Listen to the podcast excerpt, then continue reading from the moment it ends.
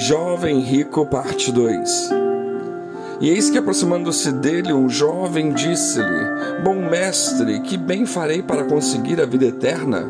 Mateus 19,16 Ao contrário do que o jovem esperava, Jesus lhe dá quatro diretrizes de como deveria proceder caso quisesse de fato cumprir todo o requerido pelo Senhor e então ter a vida eterna.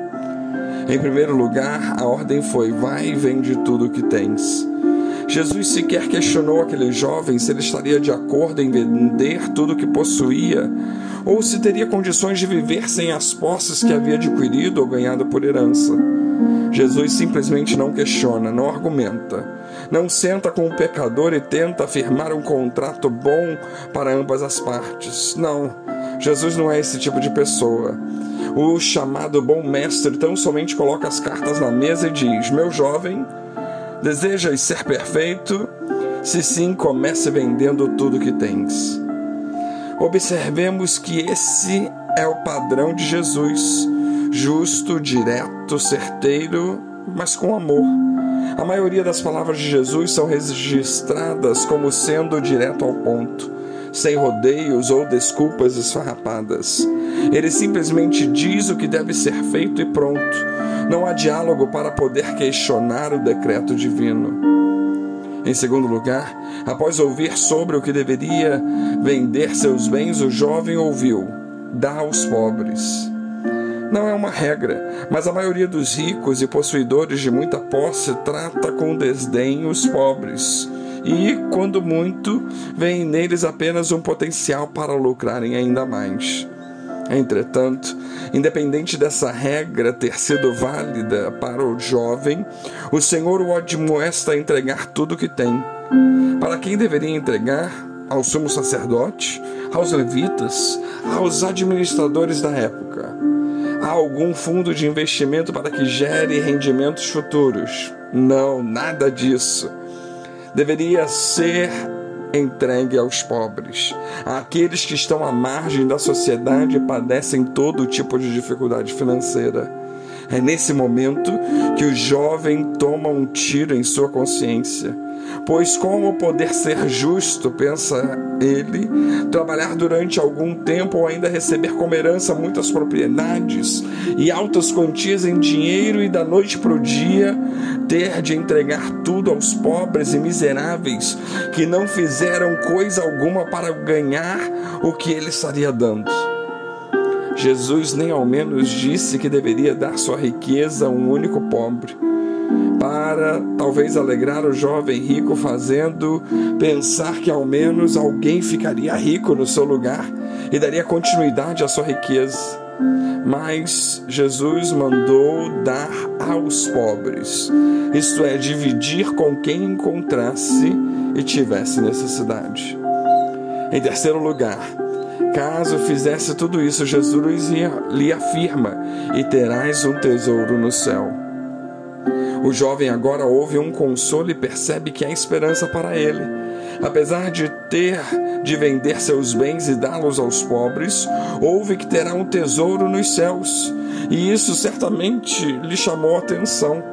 Não é incomum que, ao falarmos com pessoas sobre os tesouros no céu, sobre a cidade celestial feita de ouro, sobre os diamantes mais belos e formosos refletindo a luz que a todos ilumina, elas não fiquem encantadas, perplexas, imaginativas. Não há quem fique indiferente a essa visão de João em Apocalipse, pois todos, de algum modo, são atraídos por algum tipo de riqueza e regalia. Assim também provavelmente se deu com o jovem. Conhecemos o final da história. Ele irá negar a Cristo, mas por quê? Porque não entendeu o significado das palavras de Jesus. Quem sabe ao medir as suas riquezas e terras, ao contar as grandes somas gigantescas da sua fortuna e as comparar com o tesouro no céu, isso apenas um tesouro no céu Talvez o seu coração já deve ter se posto em tristeza e lamentação, pois ele não entendia como poderia ser mais benéfico trocar tudo o que tinha por, apenas um tesouro, e que ainda não estava na terra, mas sim nos céus, um lugar inalcançável pelas mãos. E em quarto lugar, se não bastasse tudo que o jovem já tinha ouvido e pensado, o Senhor se pronuncia com a sentença final: Vem e segue-me.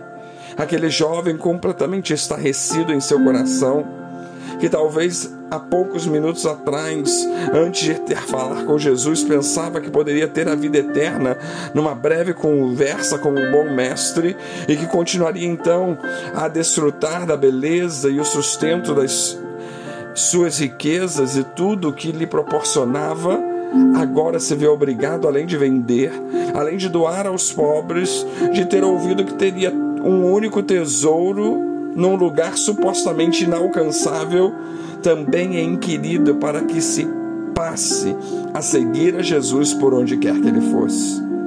Em outra narrativa e ocasião, na de Mateus, Jesus havia dito: As raposas têm covis e as aves do céu têm ninhos, mas o filho do homem não tem onde reclinar a cabeça. Mateus 8:20. O que levaria um jovem a largar toda a sua riqueza e seguir a um homem que sequer tinha sua casa própria ou um lugar adequado para banhar-se?